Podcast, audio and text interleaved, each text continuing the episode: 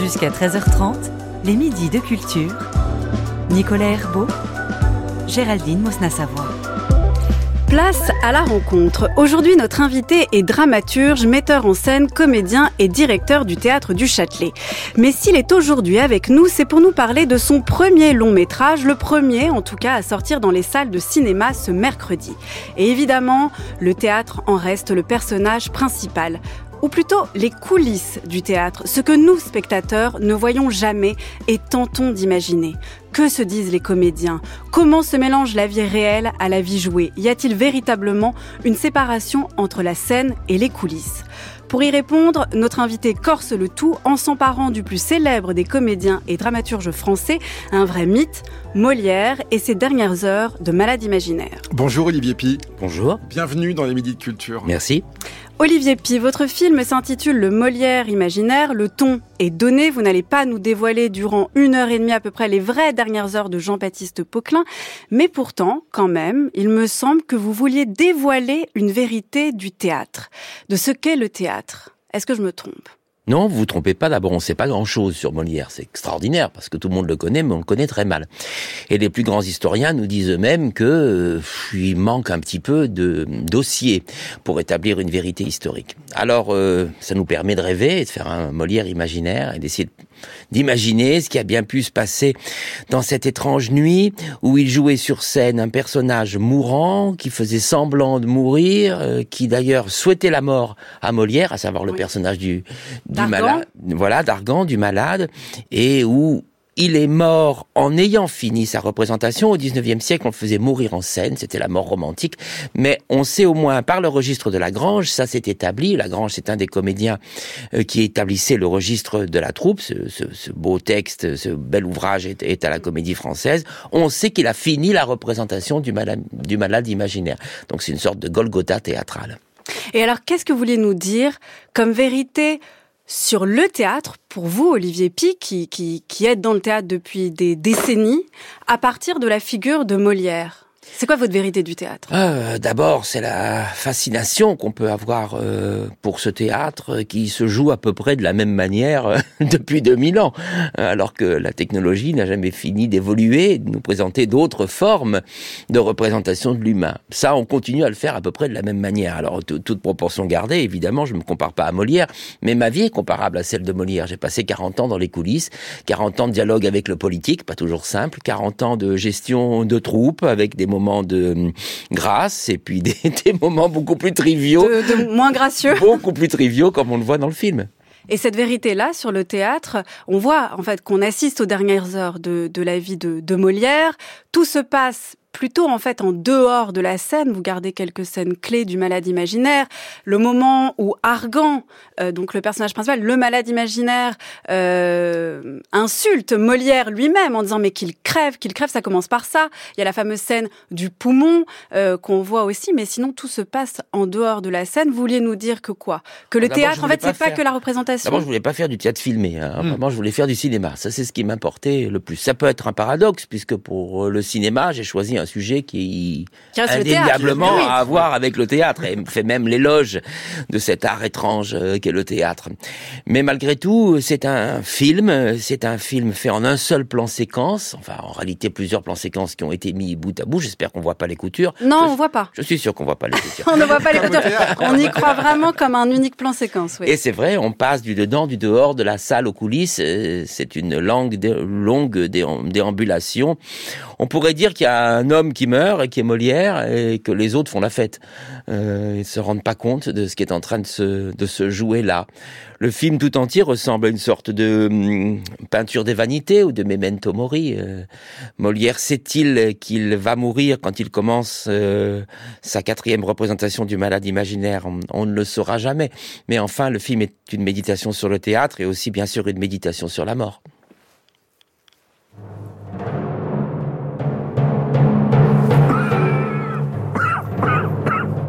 Molière, il faudrait reprendre. Place au théâtre Nous perdons des sommes considérables avec cette nouvelle pièce. Il faudrait reprendre Nicomède. Je n'ai pas de talent pour la tragédie. Un bouffon reste un bouffon. Un bouffon peut-être, mais je joue pour le roi. On dit que c'est Corneille qui a écrit le Tartuffe. Il n'aurait pas osé le signer. Tu es sûr de pouvoir continuer? Il faut continuer. Il y a ici 50 personnes qui n'auraient rien à manger. Le roi va venir, Jean-Baptiste. Votre corps est épuisé. Je sens de temps en temps des douleurs de tête. Justement Le poumon Pour être enterré au chrétien, il faudrait qu'il écrivît une lettre de renonciation à son métier. Je ne suis pas au service de l'Église, je suis au service du roi. Je vais tâcher de ne pas rater mon entrée, ni ma sortie.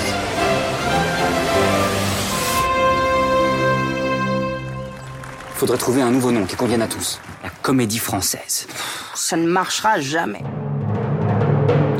Voilà pour la bande-annonce de votre film Olivier Pi, le Molière imaginaire, qui sort ce mercredi 14 février en salle. C'est avec notamment Laurent Lafitte qui interprète justement le rôle de Molière. Alors vous l'avez dit Olivier Pi, hein, Molière, on sait très peu de choses sur lui. On peut dire qu'il est né en 1622, qu'il est mort en tout cas la nuit du 17 février 1673, non pas sur scène mais à son domicile de la rue de Richelieu. C'était après la quatrième représentation du Malade imaginaire. Qu'est-ce que vous aviez comme Molière en tête quand vous avez voulu faire ce film, Olivier Pi?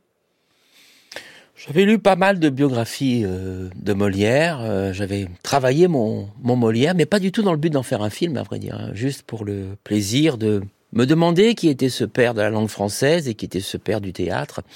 Et puis il se trouve que je vivais à Avignon, je vivais dans un, dans un appartement, dans un hôtel particulier qui, qui- que Molière avait fréquenté. Donc j'avais l'impression que son fantôme venait comme ça euh, la nuit euh, me tirer les pieds et me rappeler euh, que la postérité, il faut la construire. Chaque époque a eu son Molière. Donc euh, le 18e en a un, le 19e en a un, le 20e siècle en a un. Et là, on essaie d'inventer le Molière du 21e siècle avec des sources qui sont à peu près toujours les mêmes, notamment La vie de Monsieur Molière de Grimaret, qui est un texte qui a été écrit une dizaine d'années après la mort de Molière, sous la dictée d'un personnage qu'on voit dans le film et qui est très important, qui est Michel Baron, qui sera son héritier le plus direct, celui qui reprendra tous ses rôles. Et c'est à partir de ce texte-là, euh, à la vari- historique douteuse, euh, que se sont construites toutes les biographies, y compris celle de Bouliakov. Donc j'ai lu tout ce que je pouvais lire, et je me suis rendu compte qu'on le connaissait pas bien et que j'avais là euh, un personnage qui n'était pas du tout euh, celui hagiographique que la hum, Troisième République avait construit. Donc le Molière d'aujourd'hui, selon vous, dans l'imaginaire des Français, c'est qui? Les Français le savent-ils D'abord, c'est le père de la langue, mais là, ils n'ont pas tout à fait tort, euh, parce que d'abord, tout le monde ne parlait pas français à l'époque de Molière, c'est la première chose. Il fallait l'unifier. C'est évidemment un projet politique, et Louis XIV a bien compris l'avantage qu'il avait avec Molière, qui parlait une langue qui pouvait être reçue, j'ai envie de dire, par les charcutiers comme par les princes. Euh, Lui-même, d'ailleurs, Louis XIV n'était pas un grand intellectuel. C'est un esthète, mais c'est pas un grand intellectuel. Il préférait danser. Hein. Euh, ça s'oppose pas. Mais enfin, il se trouve qu'il préférait danser. Et puis les pièces de Corneille, ça devait vraiment l'ennuyer. La langue de Corneille, elle est beaucoup plus haute, beaucoup trop complexe, beaucoup trop Louis XIII. euh, Un peu empoulé euh, elle, elle est difficile. Elle Mm. est difficile. Aujourd'hui, c'est extraordinaire. Euh, euh, si des, des adolescents de France prennent le texte de Molière, ils comprennent à peu près tout. C'est incroyable. Et puis il a. euh, Ce qui n'est pas le cas de Corneille. ah non, c'est pas vrai de Corneille, non, c'est beaucoup trop difficile par rapport. Et, et il a aussi un avantage sur les grands tragiques et sur les grands poètes de son temps, c'est la comédie. Parce que la comédie aussi, euh, elle, elle est transsociale. Et il fait rire tout le monde, il fait rire toute la société. J'espère qu'on le voit dans le film. On voit toute cette société qui Oui, réunit. je, je vous réponds, oui, on le voit. Tant mieux, tant mieux, parce que l'enjeu politique est important. Toute la société va se réunir autour de ce rire et va inventer la France. Mais ce qui est paradoxal, Olivier Pi, et c'est ce que vous montrez aussi dans votre Molière imaginaire, dans ce Molière imaginaire, c'est que faire rire a été la tragédie de la vie de Jean-Baptiste Poquelin. C'est, en tout cas tel que vous l'imaginez, dans les dernières heures de sa vie. Les dernières heures de sa vie sont un peu une fin de vie hallucinée, avec des flashbacks. On voit son père, on voit Madeleine Béjart avec qui il avait fondé la, troupe. Enfin, c'est plutôt elle qui l'avait fondée, lui, l'avait rejoint. Euh, on voit bien, en fait, qu'il est euh, pris de regrets, de déception, et notamment sur le fait de n'avoir su faire que rire le public. Bon, c'est peut-être une, une projection de moi-même aussi que j'ai. Vous pensez que c'est le drame de sa vie, en je fait? Il pense était que juste je passe aussi pour un bouffon, pour le meilleur et pour le pire. Euh, mais ça a été certainement le drame de sa vie. Oui, en tout cas, on le comprend, on le comprend parce qu'il a toujours voulu jouer la tragédie, qu'il a continué à jouer la tragédie, que les gazettes disent qu'il est très très mauvais quand il, quand il joue la tragédie, euh, et puis qu'il veut certainement être reconnu comme un écrivain digne de ce nom, mais il meurt à mon avis en pensant pas qu'il va devenir Molière. Mais ça, ça dit beaucoup de choses quand même, Olivier Py, sur même la comédie. Il euh, y a un problème avec le rire, c'est-à-dire qu'à part Molière, euh, Marivaux, peut-être. Ah non, on a, on a. On n'a pas un problème avec le rire dans l'art. Fédo et les autres. Non, la France se fonde sur la comédie. Il faut bien le comprendre. Vraiment Mais les Allemands, Racine Mais les Allemands n'ont pas ça du tout. Ils ont une mm. seule comédie historique, c'est La Cruche cassée. Elle est pas drôle du tout. euh, donc ils ont pas ça. Nous, l'esprit français, il, il est fond. Et regardez l'importance qu'ont aujourd'hui encore les humoristes. Euh, l'esprit, le mot d'esprit, le plaisir de la langue. Euh, oui, le ridicule. Euh, le ridicule, le, le, comment dire, la critique des mœurs mm. par le ridicule. Tout ça, c'est très français. C'est fondamentalement français. Euh, c'est consubstantiel à l'invention de notre langue. Donc vous vouliez montrer euh, ça, Olivier Pisceder, de dire rendre hommage en fait finalement à cet attachement aussi d'une histoire française, d'un patrimoine français à la comédie peu importe ce qu'on a pensé Molière. C'est pas faux, parce que euh, euh, j'avais comme euh, modèle un film de Sokourov que j'aime beaucoup, qui est L'Arche russe, et qui est un film en plan séquence à Saint-Pétersbourg, dans le musée de l'Ermitage, et qui raconte toute l'histoire de la Russie. Et je me suis dit, qu'est-ce qu'on pourrait faire d'équivalent? C'est là que j'ai pensé à Molière. Donc c'est un film qui questionne aussi notre identité nationale. certainement pas du côté du nationalisme, certainement pas. mais Qu'est-ce que ça veut dire être français? Bah moi je vous le dis, être français c'est ça, c'est partager cette langue, c'est partager l'idée que cette langue porte l'esprit comme aucune autre langue. C'est ça être français. Hein. Le droit du sol à côté, euh, c'est rien du tout. Le droit du sang encore moins. Mais vous êtes euh, d'accord, Olivier Pi, parce que comme on assiste en fait aux dernières heures de la vie de Molière, se pose la question non seulement de s'il va mourir, quand il va mourir et de ce qui va se passer après sa mort. Et ce film rend hommage non pas seulement à Molière, mais aussi en fait à toute la troupe qui avait autour de lui et qui se demande ce qui va advenir, euh, advenir d'elle après sa mort. Or, Maintenant, aujourd'hui, après sa mort, on y est. Et on voit bien que c'est devenu un mythe, qu'on se sert même de cet argument de la langue de Molière pour le retourner contre des nouveaux usages de langue, contre des nouvelles formes de rire, par exemple. Certainement, certainement. Nous avons la lettre d'Armande, donc qui est la, la, femme de Molière à ce moment-là, euh, qui est aussi la fille de Madeleine. Qui était la première femme de, de voilà, c'est un, sujet euh, brûlant, brûlant, gênant même, je dirais, dans la biographie de Molière. Mais nous avons sa lettre suppliant l'archevêque d'enterrer Molière en chrétien. Euh, alors peut-être parce qu'elle était pieuse, ce que je crois à moitié, mais peut-être aussi parce qu'elle savait que pour son avenir social, il était très important qu'on ait enterré son mari en chrétien, et peut-être pour la postérité de Molière, il était important de le christianiser à tout prix. Euh, Qu'est-ce qui s'est passé exactement à son enterrement? Alors là, les, les historiens n'en savent pas grand-chose. Il a peut-être été enterré de nuit, certainement de nuit. Y a-t-il eu une foule parisienne avec des flambeaux qui est venue applaudir le départ de son acteur préféré? Ça, on peut le rêver mais je suis pas sûr que ce soit vrai. En tout cas, je le montre pas dans le film. Euh, la question de la postérité de Molière est une question extrêmement importante et elle sera une question politique. Il faut dire que Louis XIV, à ce moment-là, a une autre idée que le théâtre de Molière. Le théâtre de Molière qui, qui est allé vers le plus spectaculaire. D'abord, Louis XIV va lui préférer Lully, qui lui fait des opéras. Euh, c'est plus spectaculaire, c'est peut-être beaucoup mieux pour la diplomatie. puis il a une autre idée théâtrale, Louis XIV, ça s'appelle Versailles. Au moment où, le film commence, et, Versailles n'est encore qu'une hypothèse, n'est encore qu'une idée folle de Louis XIV. Et on voit que Louis XIV est absent, euh, puisqu'il n'est pas. cette dernière représentation. Il n'est pas venu voir le malade imaginaire, ce qui fait penser à Molière qu'il est abandonné par le roi, c'est-à-dire euh, complètement abandonné de tous, parce que la caution du roi euh, est son passeport absolu et sa liberté de parole aussi. Olivier Pi, je l'ai dit, vous rendez aussi hommage en fait à tout ce qu'il y a en dehors d'une scène, au-delà de la représentation. Vous le dites en fait dans Sim le théâtre, c'est pas que le moment de la représentation, il y a tout ce qui se passe autour, dans le public, dans les coulisses, et vous rendez hommage aux autres personnes que Molière, qu'au créateur lui-même. Et j'aimerais notamment qu'on parle de cette figure de Michel Baron. Euh, que je ne connaissais pas, qui est interprété dans votre film par Bertrand de Roffignac et qui est sublime Ben, il l'est, et forcément, et il est forcément sublime. Euh, pourquoi? Parce Mais qui est Michel Baron et... Il est devenu la plus grande star du XVIIe siècle à la mort de Molière. C'est une sorte d'Alain Delon, si j'ose dire, euh, du XVIIe siècle. Il a été adoré. Mais on en parle très peu maintenant, on est d'accord on l'a un peu oublié, oui, c'est vrai, on l'a un petit peu oublié. Euh, il y a un texte très intéressant qui s'appelle La fameuse comédienne, qui est un texte à charge contre Armande, et qui raconte sur dix pages, sans tabou et sans jugement, l'amour de Molière et de Baron. Et peut-être même d'ailleurs l'amour triangulaire, puisqu'on lui prête aussi une aventure avec Armande quand il était beaucoup plus jeune. C'est un tout jeune homme que Molière achète littéralement euh, dans une fête foraine, euh, qu'il fait jouer dans Psyché, une pièce de Molière qui est peu connue, qu'il a écrite d'ailleurs avec, Corneille. Et puis il s'enfuit, puis il revient. Quand il revient, il est vraiment superbe. Et la dernière année de Molière, Molière vit avec lui, non seulement euh, dans cette maison qui jouxte le Palais Royal, mais aussi dans la maison d'Auteuil. Donc on leur prête euh, dans les gazettes des amours italiennes, comme on disait à l'époque. C'est joli. C'est joli. Et ce Michel Baron, qui est donc là lors de la dernière représentation du Malade imaginaire, mais qui est en coulisses. Oui, alors ça on le sait. Alors, alors ça, ça c'est historique puisqu'on a le registre de la Grange qu'on voit qu'il ne joue pas dans le Malade imaginaire, mais on sait qu'il était présent. Euh, d'ailleurs parce que c'est lui qui raconte la mort de Molière dans, dans, dans le texte de Grimaret.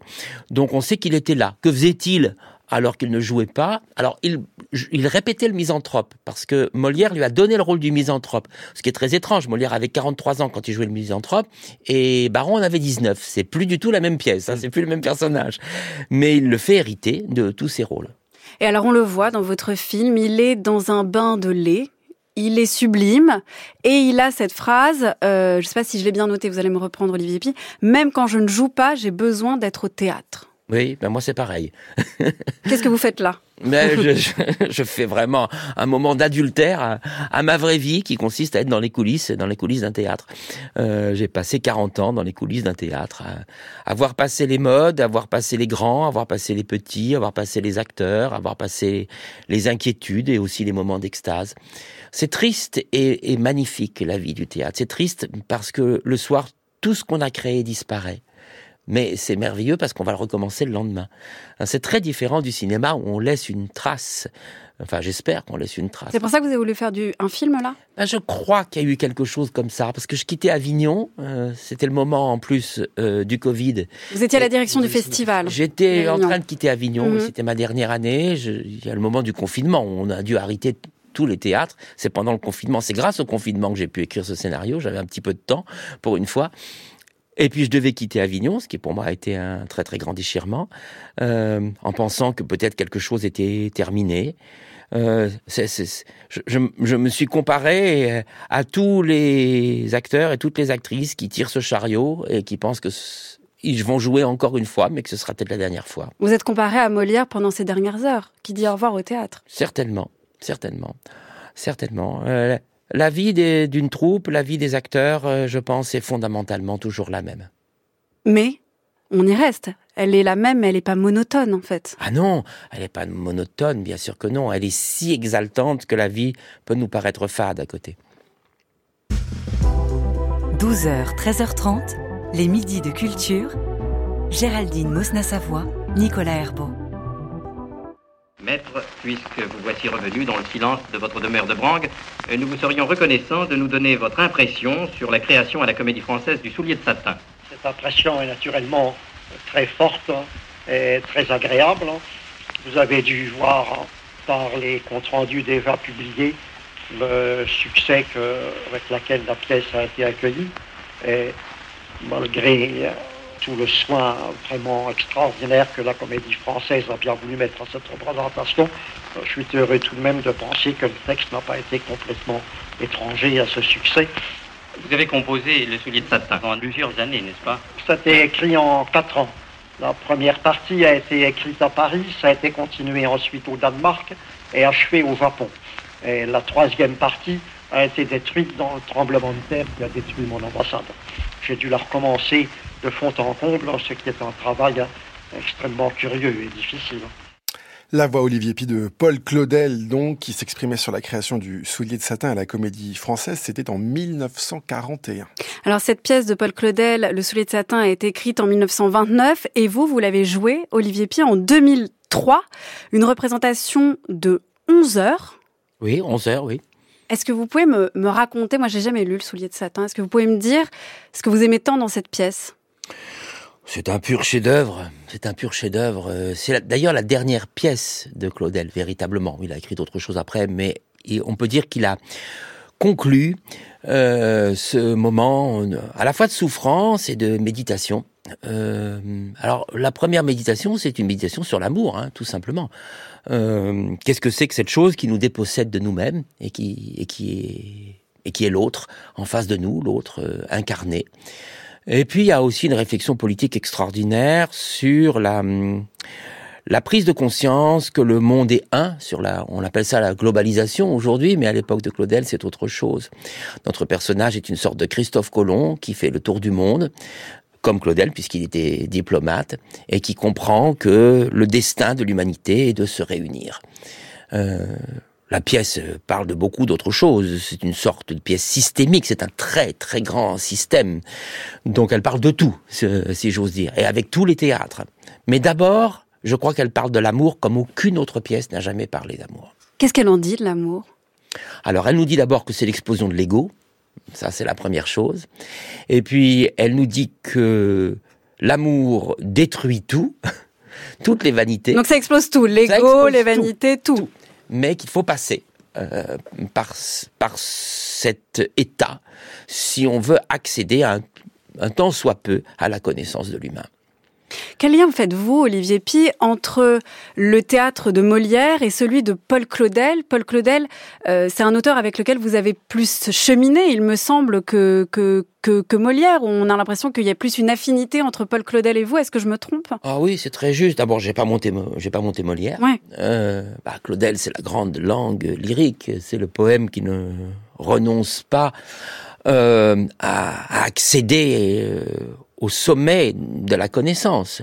Euh, il le fait, il a choisi étrangement le théâtre pour euh, pour déployer euh, sa pensée, son système de pensée. Et pourquoi Claudel- étrangement le théâtre? Oui, c'est un homme du 19e, Claudel. Il aurait pu après tout écrire des théories, il aurait pu écrire Ou un des thèses roman ou un roman, bien sûr, c'est un homme du 19e. Et il choisit le théâtre, parce qu'il y a la profération, parce qu'il y a l'incarnation, euh, parce qu'il y a aussi quelque chose de lié au sexuel. Vous savez, Claudel, c'est un obsédé sexuel. hein. Il faut vraiment comprendre ça, sinon on comprend pas Claudel. Mais on se le dit pas assez parce qu'on se le représente plutôt comme un mystique. Parce qu'on connaît le vieux. Le vieux Claudel. Et il est pas très sympathique. Mais celui qui écrit le soulier de satin, c'est encore un jeune homme ardent. Il a quel âge euh, Il a quoi euh, Je sais pas moi. Je crois qu'il a une quarantaine d'années et il est sur la fin de cette expérience Mm. terrible de, de découvrir son propre désir. Alors vous avez dit Claudel, c'est le lyrisme pur. Est-ce qu'on pourrait pas dire que Molière, justement, c'est le refus du lyrisme, de la grandiloquence, de grandes phrases? Dès que un discours est prononcé par un personnage, celui-là est entrechoqué, ce qu'on voit d'ailleurs dans votre film, dans les coulisses de, de cette troupe de Molière. C'est-à-dire que personne n'a le dernier mot. C'est très juste. Il se méfie des grands sentiments et il a une vision de l'humain, je dirais, par en bas. Euh, quelquefois, Claudel ressemble beaucoup plus à Balzac. Euh, il est même assez noir. Euh, les dernières pièces, en tout cas, si vous prenez l'avare ou le malade, ce, ce- ce sont peut-être des farces, mais ce sont des farces monstrueuses dans lesquelles la plupart des personnages sont des personnages horribles. Je dirais même il y a un pessimisme chez Molière. Euh, et il s'interdit certainement euh, de se rendre plus grand qu'il n'est, de se mettre sur la pointe des pieds, parce que c'est pas Corneille, c'est Molière. Et qu'est-ce qui vous plaît alors à l'inverse chez un Paul Claudel? Pour qu'on essaye de comprendre euh, ce qui vous ce qui est votre goût dans le théâtre. Vous l'avez dit, Olivier Pi, vous avez passé 40 ans de votre vie en coulisses des théâtres. Qu'est-ce qui vous plaît là-dedans? Disons que dans le soulier de satin, il y avait quelque chose qui m'a toujours fasciné, notamment depuis la représentation qu'on a donnée Antoine Vitesse, puisque c'est le premier qui a osé jouer la pièce en entier, c'est vrai qu'elle dure 11 heures. Euh, c'est une aventure héroïque. Euh, Qu'est-ce que j'ai voulu d'autre, moi, qu'une vie héroïque? Qu'est-ce que nous avons voulu, nous, euh, les camarades, euh, d'autre qu'une vie héroïque? Une vie héroïque, ça voulait dire monter le soulier de satin, évidemment. Euh, il repousse toutes les possibilités du théâtre. Vous savez, ce petit machin bourgeois avec deux canapés, un rideau rouge et tout ça. Moi, j'ai toujours détesté ça. J'ai toujours rêvé de faire exploser le théâtre bourgeois. Alors pour ça, on a on a de l'aide quand on a des grands poètes comme Shakespeare ou comme Claudel, parce qu'on peut pas jouer de manière bourgeoise, ni dans le choix esthétique de l'interprétation, ni dans l'esthétique du jeu, ni dans la mise en scène, ni dans l'implication politique qu'il peut y avoir de convoquer euh, pendant 11 heures euh, une petite société euh, pour se dépasser elle-même, parce que le spectateur aussi, on lui demande plus que d'habitude. Mais alors, vous convoquez souvent, Olivier Pi, la politique. Vous parlez souvent de la dimension politique du théâtre, on le comprend, parce que vu ce que vous avez assumé comme fonction et que vous, assumez encore actuellement comme directeur du théâtre du Châtelet, on, on peut l'entendre, mais est-ce qu'on peut renoncer à une acception bourgeoise du théâtre aujourd'hui, vu la manière dont les théâtres sont euh, organisés. Bah, vu je l'espère, parce comment on en parle. C'est emmerdant le théâtre bourgeois. Euh, moi, moi, je déteste ça. D'abord, je, je, déteste m'ennuyer au théâtre, pour tout vous dire. Je, je, vraiment, 11 euh, heures de Claudel, je pense qu'il faut pas s'ennuyer 10 minutes, mm. même, même, une minute. Euh, c'est la puissance de la langue, d'ailleurs, qui fait qu'on s'ennuie pas du tout. Euh, mais le théâtre bourgeois, moi, ça m'ennuie horriblement. Des gens qui ont des petits problèmes assis sur des canapés, les petits problèmes de société, discuter à deux ou à trois dans un petit théâtre. Mais quel auteur, par exemple, pour vous, est un auteur vraiment bourgeois de théâtre? Où là, vraiment, on, reste assis, on regarde sa petite pièce et puis on s'en va. Non, mais j'aime pas dire du mal des collègues. non, mais ils peuvent être morts. Hein, mais euh, écoutez, il y a quand même des pièces de Sacha Guitry dont on, dont on peut se passer, peut-être. Là, vous trouvez par exemple que c'est que c'est bourgeois plus que. Oui, et puis il y a ce théâtre aussi anglais. Alors là, euh, je dis pas de mal des collègues, mais euh, très très lié aux faits de société, euh, psychoréaliste. Moi, je crois pas au psychoréalisme. je dis toujours aux acteurs, d'ailleurs, ne jouez pas psychologique, jouez psychotique. Quelle différence vous faites? Ah bah entre le psychotique et le psychologique. Oui, mais dans le jeu bah, dans le jeu, ça change tout, parce que le, le psychotique ne s'embarrasse pas de bienséance. Hmm. Euh, je pense que Corneille, il a aussi tout fait pour en finir avec la bienséance. La, la bienséance, c'est la plus grande maladie. Vous voulez dire Molière? Molière et Corneille et ah tous les autres et tous les grands, peut-être même d'ailleurs aussi Sacha Guitry, en finir avec la bienséance. La bienséance, c'est la maladie du théâtre.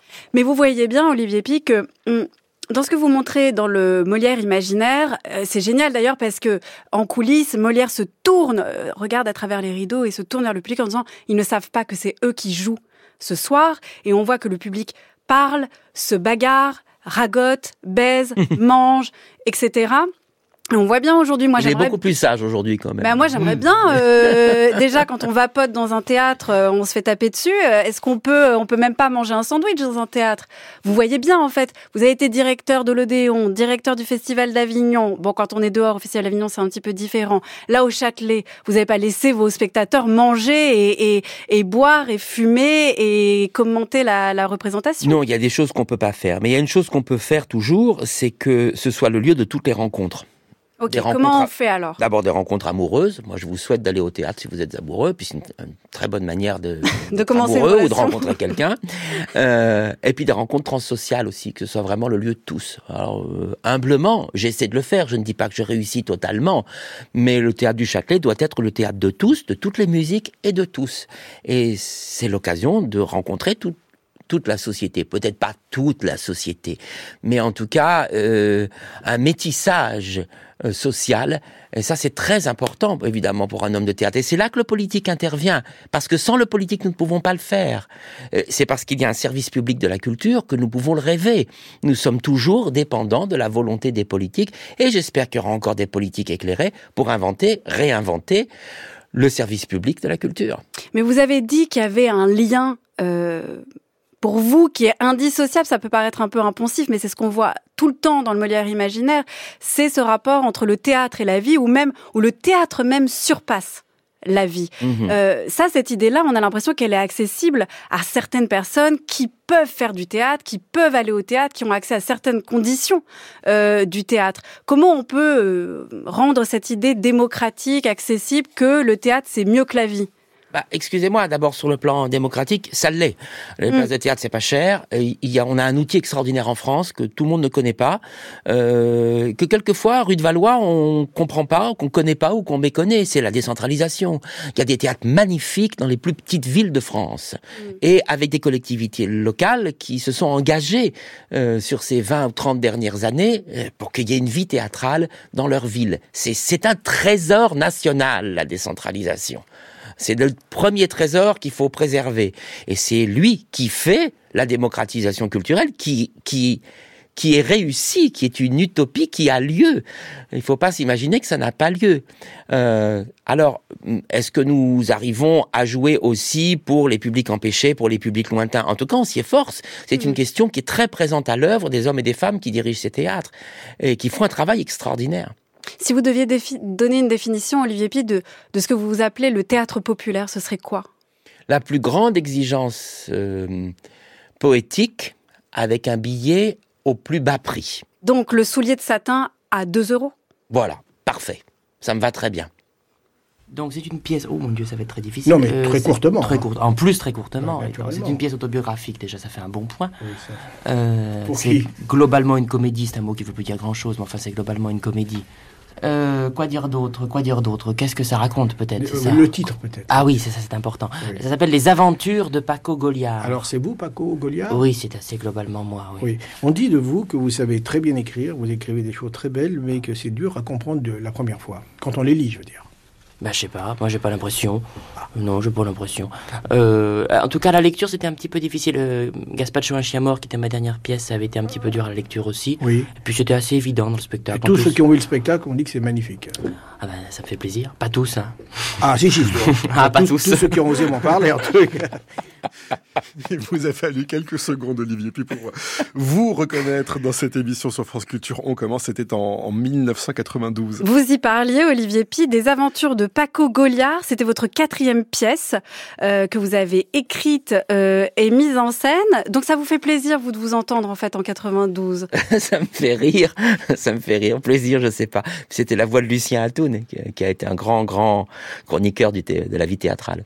Depuis euh, les, les années 90 euh, jusqu'à aujourd'hui, on l'entend bien hein, dans cette archive, euh, qui, qui, est vrai, qui, qui, est quand même drôle parce que vous dites ah oui, c'est bien de parler du titre, euh, voilà. Vous avez quand même appris maintenant à, à, à, parler de, de, vos pièces, à savoir ce qu'il faut dire, enfin en faire, à rendre justement. On parle de théâtre depuis tout à l'heure, que ce soit à partir de votre film ou de ce que vous avez fait, de votre idée de ce que c'est qu'un théâtre populaire. Vous avez appris en fait à, à rendre accessible ce que c'est que le théâtre. Bah merci. c'est tout ce que je peux vous dire. Merci parce que c'est. Mais comment on apprend si ça? simple. Bah on l'apprend en le faisant, euh, évidemment. En le faisant.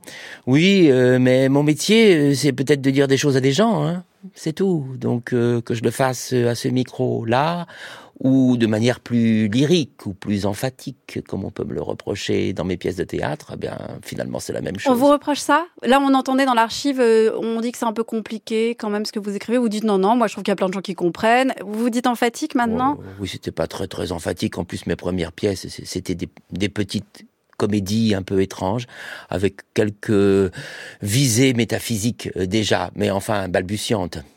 Vous parlez, vous avez parlé tout à l'heure euh, à propos de Paul Claudel, de sa puissance en fait, qui est celle pourquoi il avait choisi, c'était au moment où on parlait du soulier de satin, de pourquoi il avait choisi le, théâtre plutôt que le roman ou que de faire des, des théories.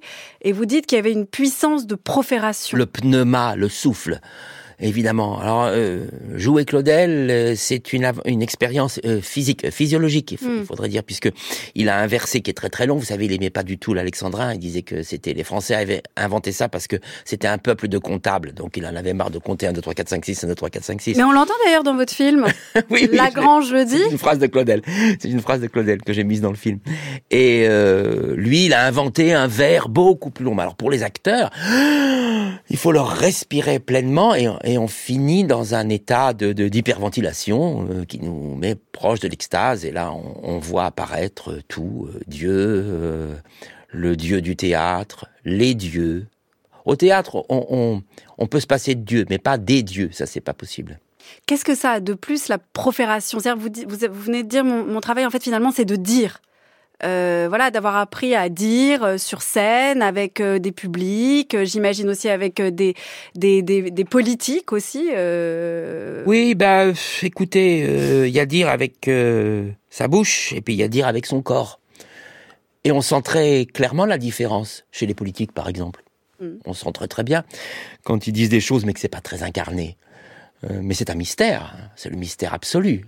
Qu'est-ce que qu'est-ce que c'est que cette part de nous qui se donne dans la parole euh, et qui d'ailleurs se donne dans la parole en pressentant qu'il y a une force plus grande et qui s'appelle l'amour et qui permet d'incarner notre parole. Euh, qu'est-ce que c'est que cette chose-là? La politique, à vrai dire, c'est synonyme de l'amour. C'est la meilleure traduction d'agapé. Ça devrait toujours être ça. Ça devrait n'être que ça. Quand c'est autre chose, malheureusement la politique politicienne, c'est souvent autre chose, ça n'a absolument aucune valeur. Nous devrions en rire vous, voulez dire, Olivier Pic, que la politique devait, devrait être conçue telle qu'on la concevait dans l'Antiquité, sous forme de relations même comme la filia un petit peu, c'est-à-dire comme... Euh, Moi je dis l'agapé, pas la filia, mais j'ai même un peu peur de la filia. La filia, c'est les clans. Euh, je me méfie du, clanisme. Non, c'est l'agapé pur, c'est l'amour des autres. Point. C'est l'amour des autres sans prédation. Euh, oh, les, les, anciens que j'ai un peu fréquentés aussi euh, n'étaient pas naïfs. Ils savaient que cette chose-là, euh, elle apparaîtrait pas simplement dans un texte administratif et que peut-être il faudrait la tragédie, enfin le théâtre, mm. pour pouvoir définir cette oraison spirituelle de la politique. Le problème, le risque, Olivier Pierre, on va pouvoir s'arrêter là-dessus, c'est que l'amour parfois devienne une affaire de politique aussi. Oui, mais l'amour est politique. Hein. Ce, qui, ce, qui, se passe dans ma chambre est hautement politique. Ça, je, je l'ai appris dans toute ma jeunesse, qui traversait euh, le sida, qui traversait la mort, qui traversait aussi l'idée d'inventer une autre manière de s'aimer. Euh, bien sûr, notre corps est politique. Merci beaucoup, Olivier Pi, d'être venu parler à ce micro. On peut voir de vous sur les écrans ce mercredi 14 février le Molière imaginaire. C'est avec notamment Laurent Lafitte, Bertrand de Rofinac, Stécie Martin. J'en profite aussi pour annoncer votre nouvelle mise en scène de Boris Godunov de Moussorski qui sera jouée au Théâtre des Champs-Élysées. C'est du 28 février au 7 mars. Merci. Et justement, Olivier Pi, avant de partir, on va faire un choix musical. Vous avez le choix entre deux opéras, soit un extrait de Boris Godunov de Moussorski, soit un extrait du Rossignol de Stravinsky. Qu'est-ce qui vous ferait plaisir? Ah non, on va écouter Boris, ah bah, parce que les Français ne le connaissent pas bien, le Rossignol non plus, mais c'est une musique éblouissante et la pièce croise incroyablement l'actualité.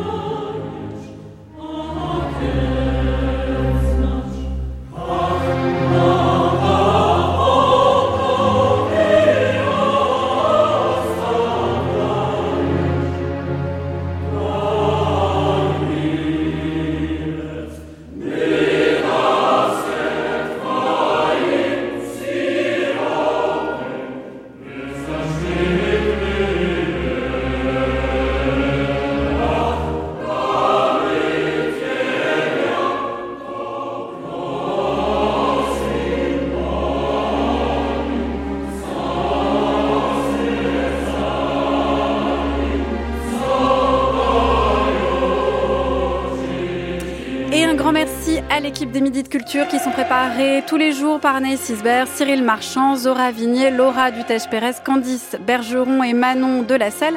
Réalisation Nicolas Berger, prise de son Alex Dang. Pour écouter cette émission, rendez-vous sur le site de France Culture, à la page des Midis de Culture et sur l'application Radio France. Merci Nicolas, à demain. À demain Géraldine.